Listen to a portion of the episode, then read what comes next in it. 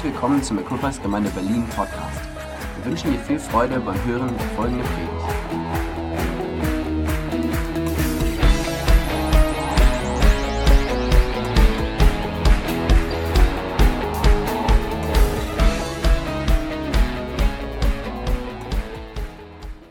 Im Johannes, wir sind ja im Johannesbrief, oder die, die Wochen vorher habe ich mich ein bisschen mit dem Johannesbrief auseinandergesetzt. Und in die nächste Geschichte, die wir hineinkommen, ist die Geschichte, wo Jesus die Samariterin trifft.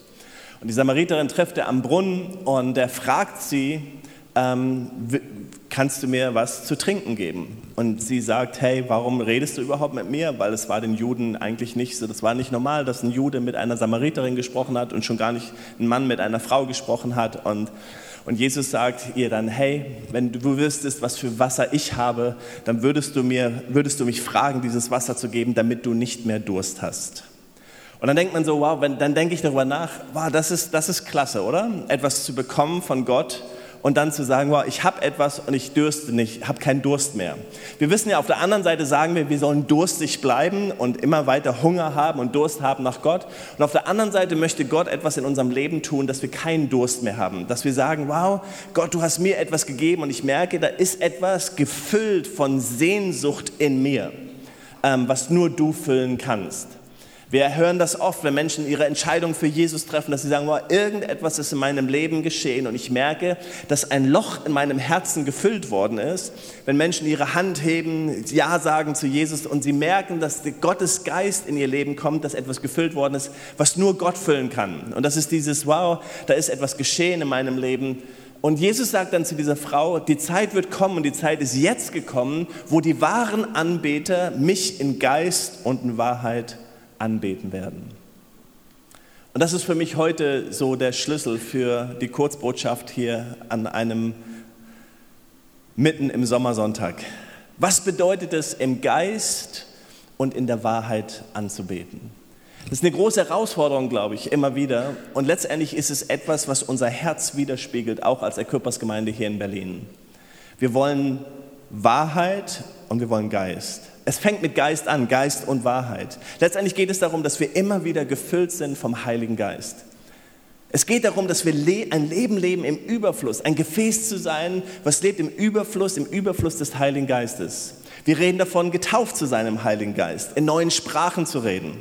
Hey, meine Frage wäre, wie Pastor Bruce das auch fragt, hey, wie, wie lange hast du heute schon in neuen Sprachen gebetet?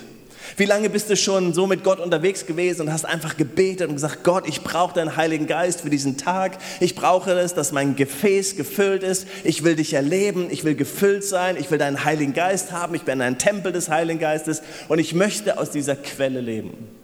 Ich merke immer wieder, wenn ich diese Quelle verlasse, und das geschieht von Zeit zu Zeit, wo man einfach merkt, wow, irgendetwas ist leer geworden, Jürgen, irgendwas fehlt dir.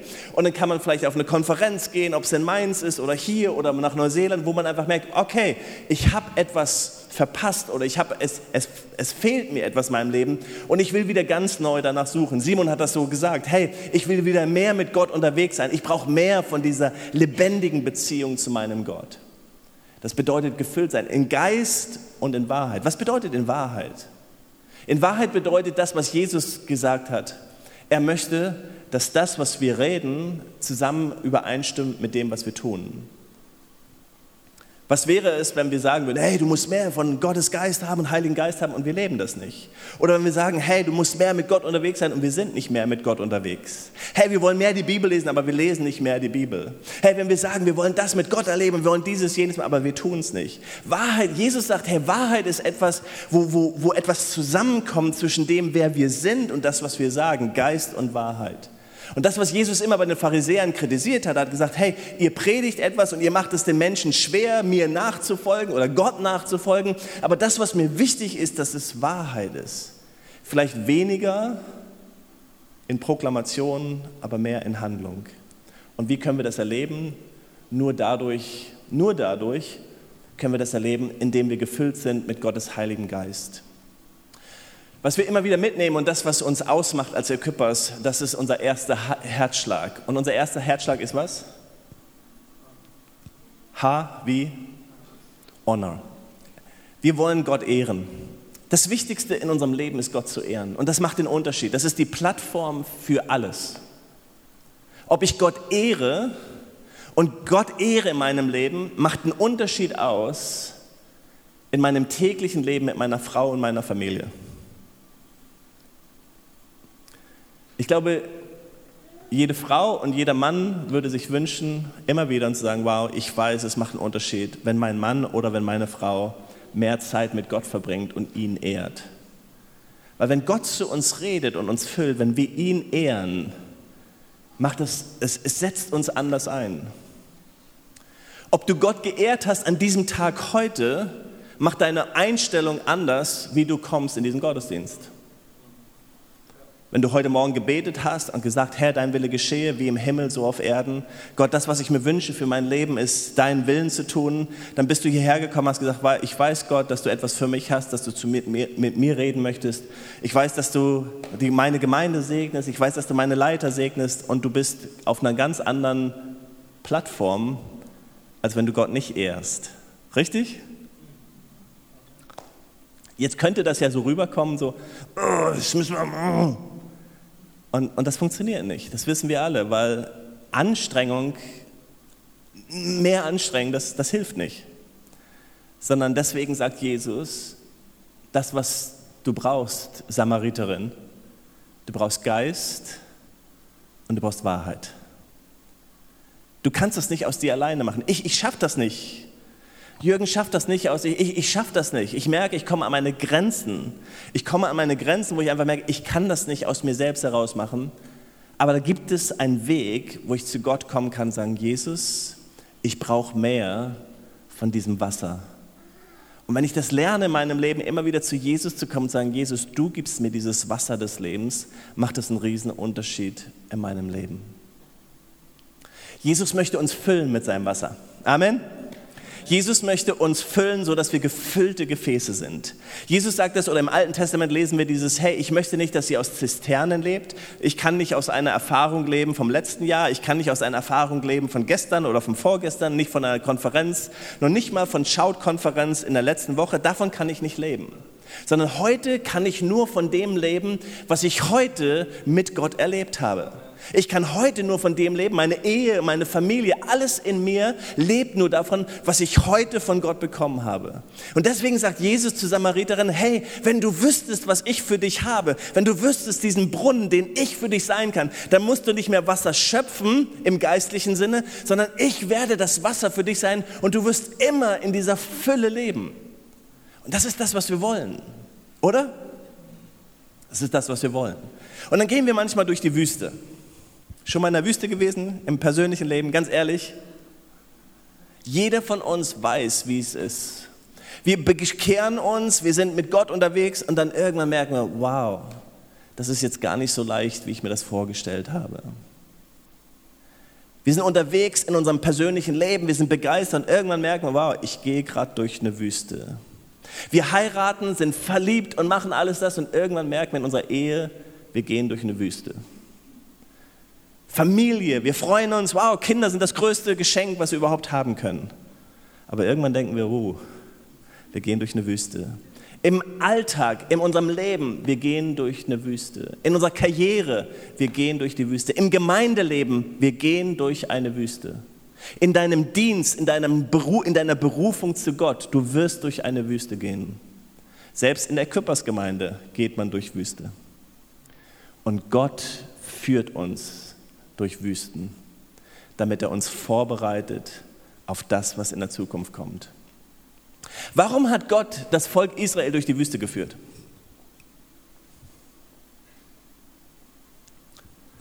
Gott hat das Volk Israel der, durch die Wüste geführt. Es war leicht für ihn, Israel aus Ägypten herauszuführen.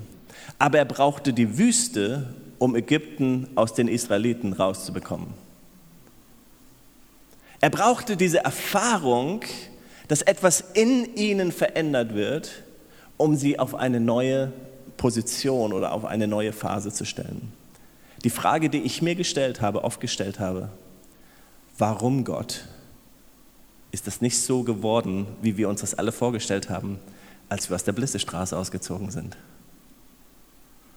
Hätte ich das gewusst,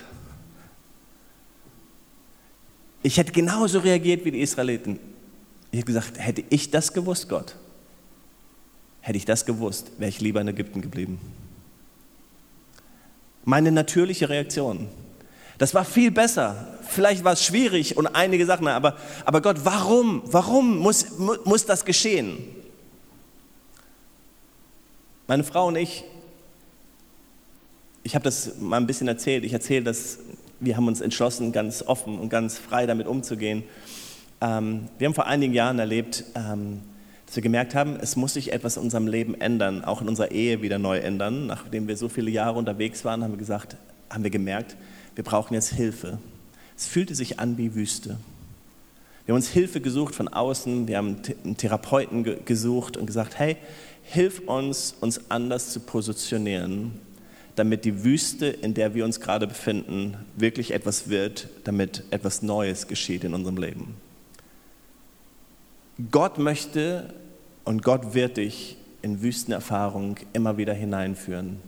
Aber Gottes Ziel ist niemals, dass du ein Camp machst und ein Zelt aufschlägst in deiner Wüste, sondern Gottes Ziel ist es, dich zu befördern durch die Wüste und dich in das Neue hineinzubringen. Aber Gott gebraucht Wüste. Gebraucht Gott die Wüstenerfahrung für uns als Gemeinde im Moment? Absolut. Gott gebraucht es.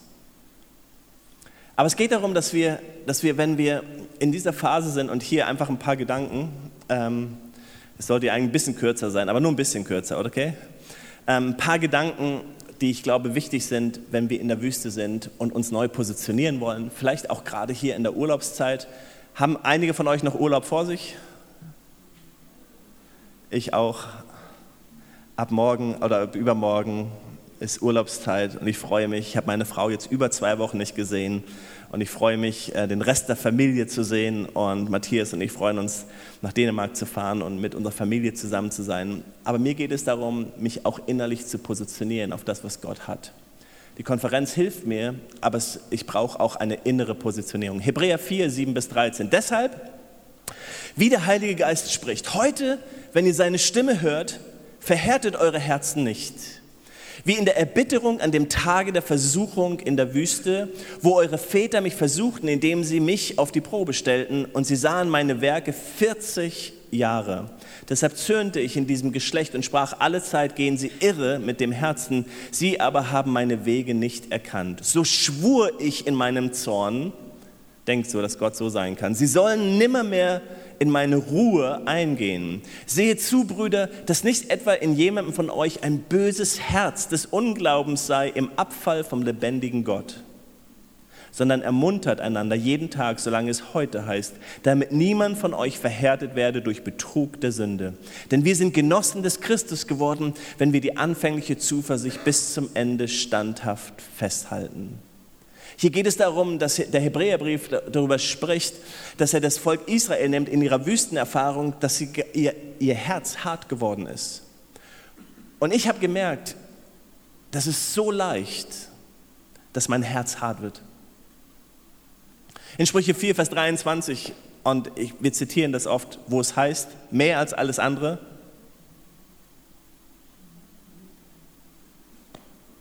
behüte dein Herz, denn aus ihm entspringt die Quelle des Lebens.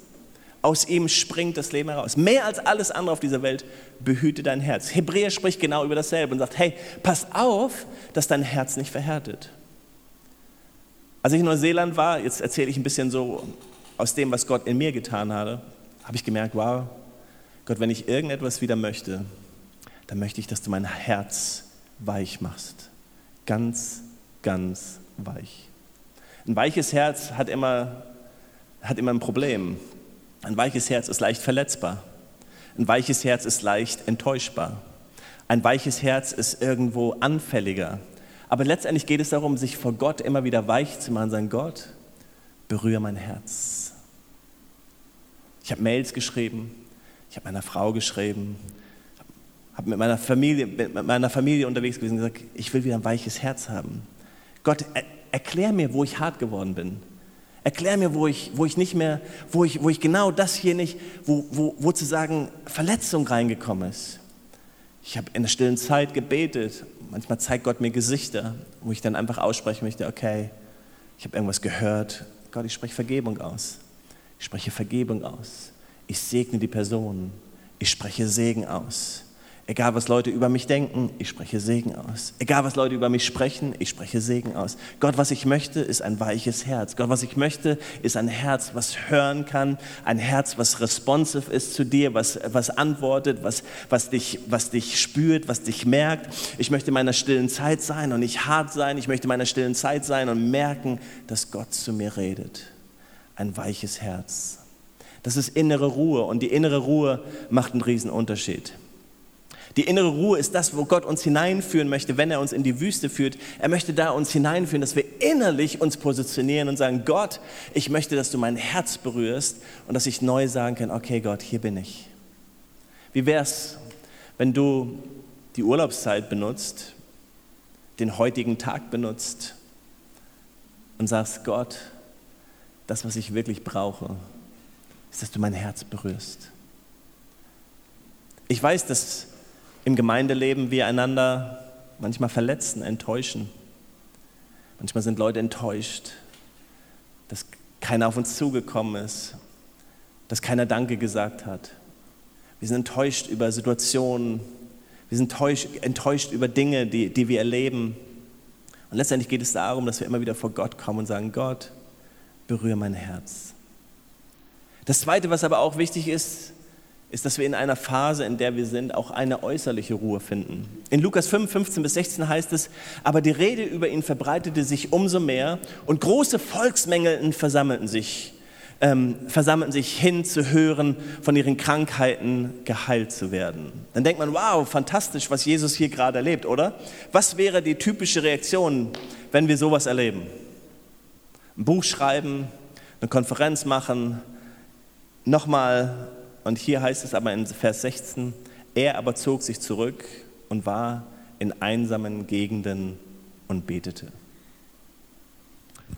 Ich glaube, es ist so unglaublich wichtig, dass wenn wir mit Gott unterwegs sind, ähm, dass wir, wenn wir eine innere Ruhe finden, dass wir auch eine äußerliche Ruhe finden.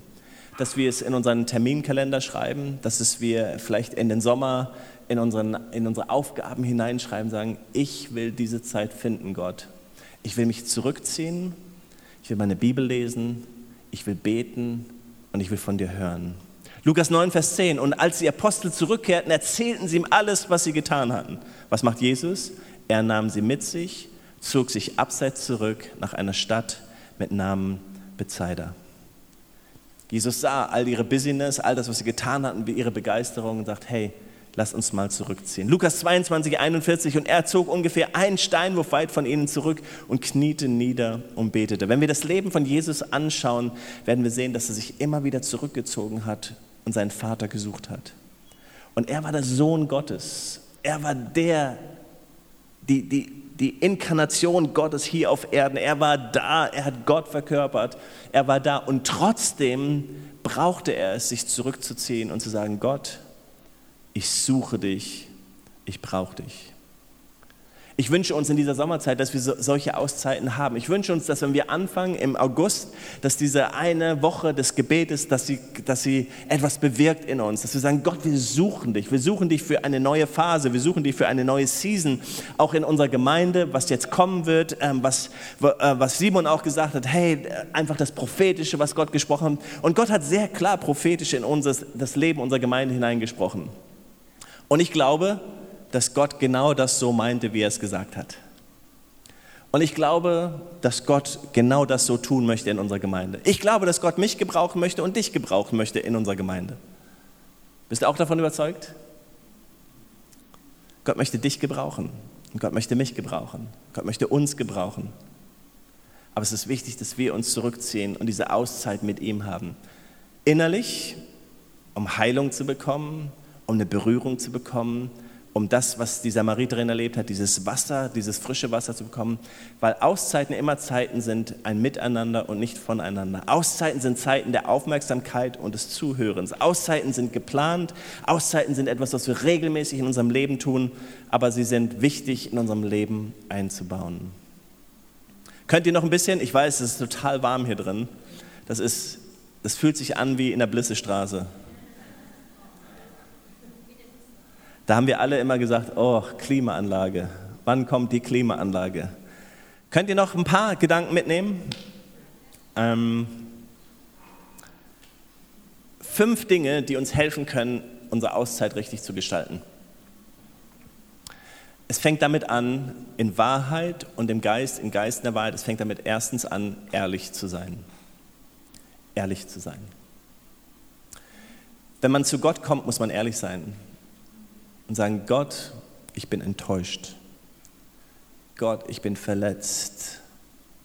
Manchmal fragt man Leute, ja, wie geht's dir? Ja, alles gut, alles gut. Und du denkst so, Mann, Mann, du siehst nicht gut aus und das, was du sagst, hört sich nicht gut an, ist nicht alles gut.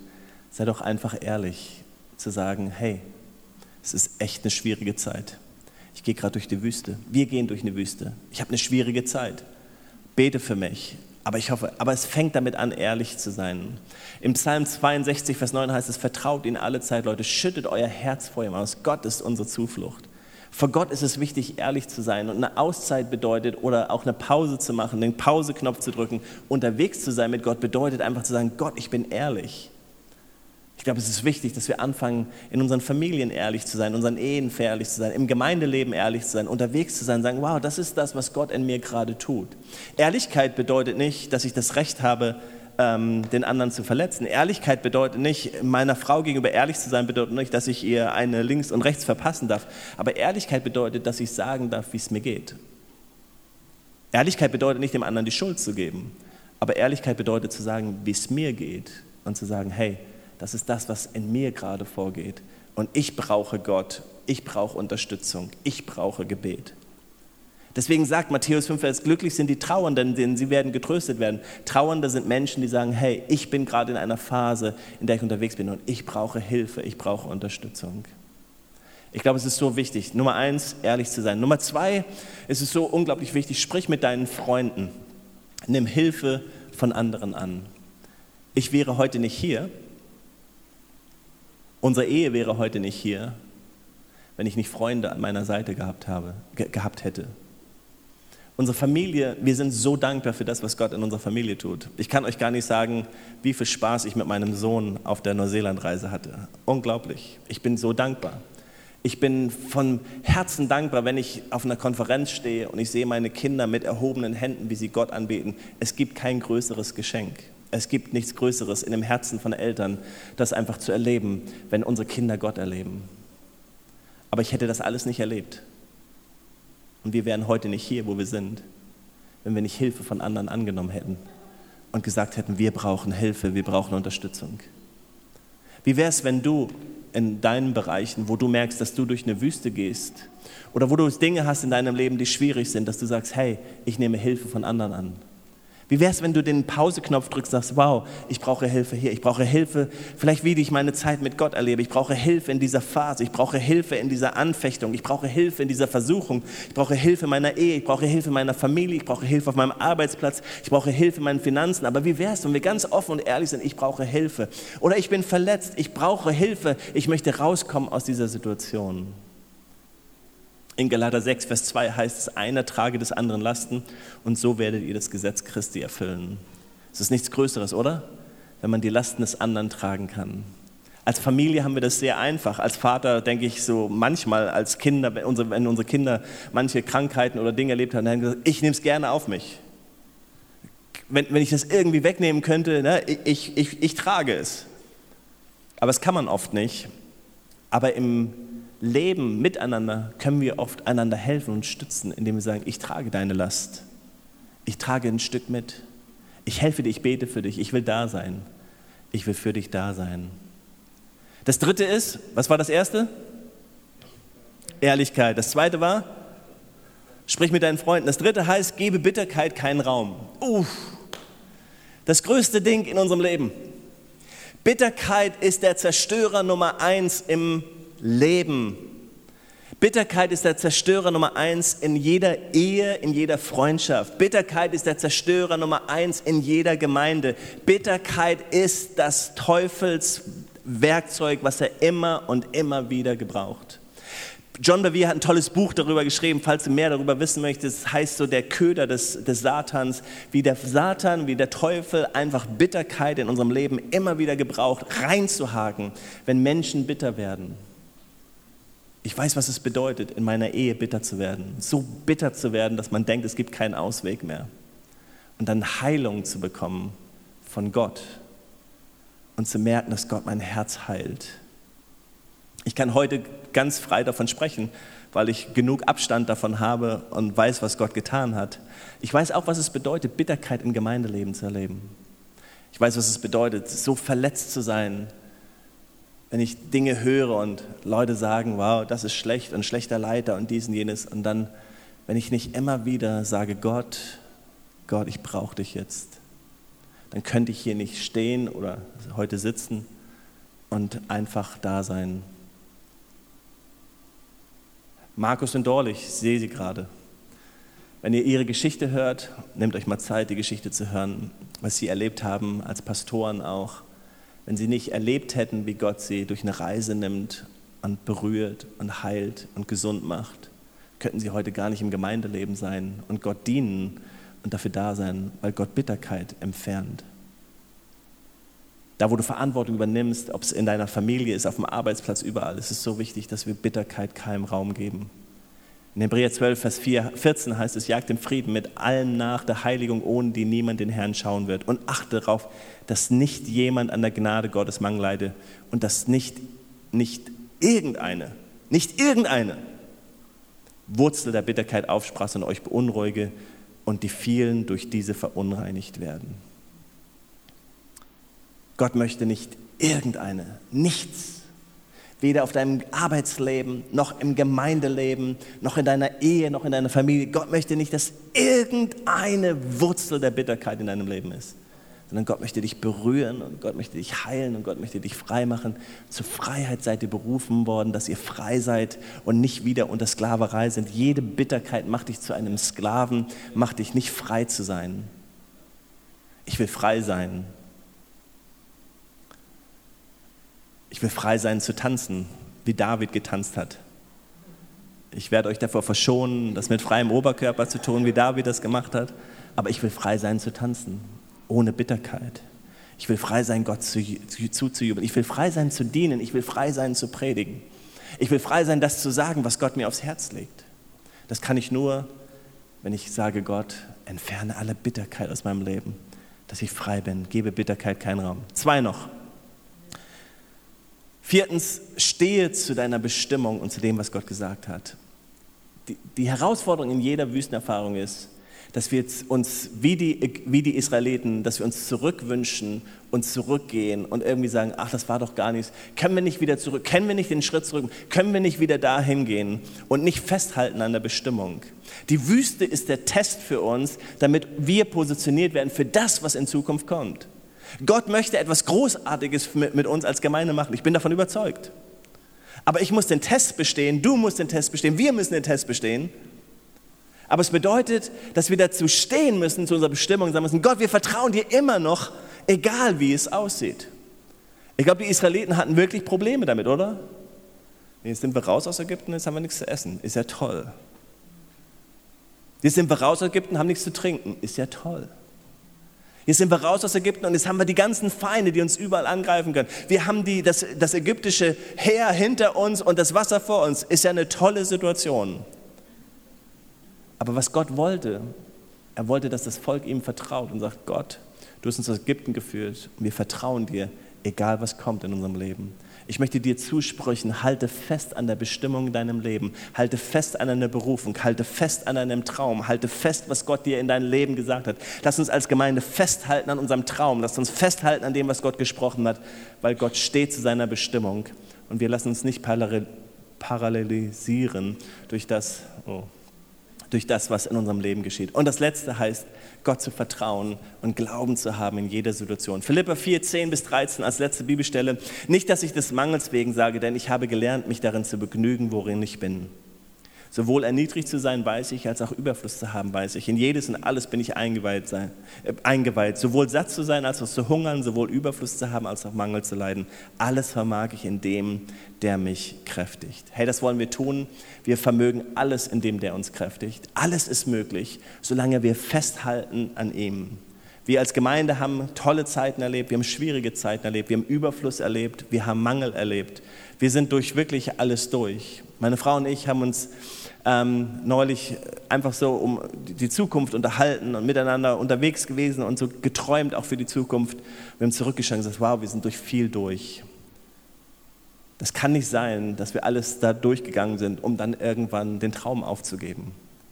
Oder irgendwann zu sagen, so jetzt suchen wir uns den leichten Weg, so wie Melissa gesagt hat, hey, wir könnten ja auch einfach zurückgehen nach Neuseeland. Matthias hat zu Melissa gesagt, als er das alles so erlebt hat und die Tausenden und die Begeisterung und die Musik, warum bist du nach Berlin gekommen? weil sie einen Ruf hatte, weil wir einen Ruf haben. Warum sind wir hier? Warum bin ich hier? Ich bin hier, weil ich Bestimmung in meinem Leben habe. Weil ich spüre, dass Gott etwas vorhat. Weil ich glaube, dass Gott dich gebrauchen möchte und mich gebrauchen möchte. Wie wäre es, wenn wir wie die Samariterin eine Begegnung mit Jesus haben und sagen, Jesus, gib mir von dem Wasser. Ich brauche es ganz neu. Gib mir von deinem Heiligen Geist. Wie wäre es, wenn wir uns diese Zeit nehmen im Sommer, einfach zu sagen, ich positioniere mich neu in meiner Beziehung zu Gott. Hier geht es nicht darum, dass du sagst, oh, ich muss jetzt eine Stunde beten und muss dieses machen, aber einfach zu sagen, Gott, ich möchte ganz neu ein gefülltes Gefäß sein. Gott, ich möchte dich neu erleben. Ich möchte dich neu spüren. Gott, ich möchte ein weiches Herz wieder haben. Ich möchte spüren, dass du zu mir sprichst. Ich möchte spüren, dass du da bist. Ich möchte spüren, dass du einen Unterschied machst in meinem Leben. Komm, lass uns zusammen aufstehen und zusammen beten und unseren Gottesdienst gleich abschließen. Die Lobpreisgruppe kommt schon nach vorne. Aber wie wäre es, wenn wir Gott noch eine Antwort geben? Tut mir leid, dass der Gottesdienst nicht so kurz war, trotz des warmen Wetters. Aber ich hoffe, dass Gott zu dir gesprochen hat heute an diesem Nachmittag. Dass Gott dir etwas in dein Herz hineinlegt, was einen Unterschied macht. Komm, lass uns die Augen schließen und einfach vor Gott sein. Jesus, ich danke dir, dass du da bist durch deinen guten Heiligen Geist. Danke, dass du redest zu uns, dass du sprichst, dass du uns mitnimmst, dass du uns einlädst. Wie du die 99 zurücklässt, so gehst du uns nach. Du gehst uns nach in unserer Schwierigkeit, in unserem Frust, in unserem Ausgebranntsein, in, unserem, ja, in unserer Verletzung. Du gehst uns nach und hast ein Herz für uns. Aber ich danke dir, Jesus, dass du auch die Lösung hast. Du gehst uns nicht nur nach, sondern du bietest uns das Wasser des ewigen Lebens an. Du bietest uns dieses Wasser an, die Erfrischung.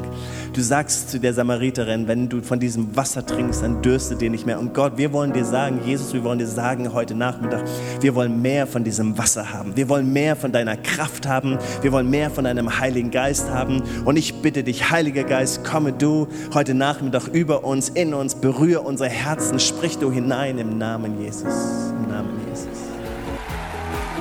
Weitere Informationen findest du auf www.equippers.de oder auf Facebook Equippers Church Berlin.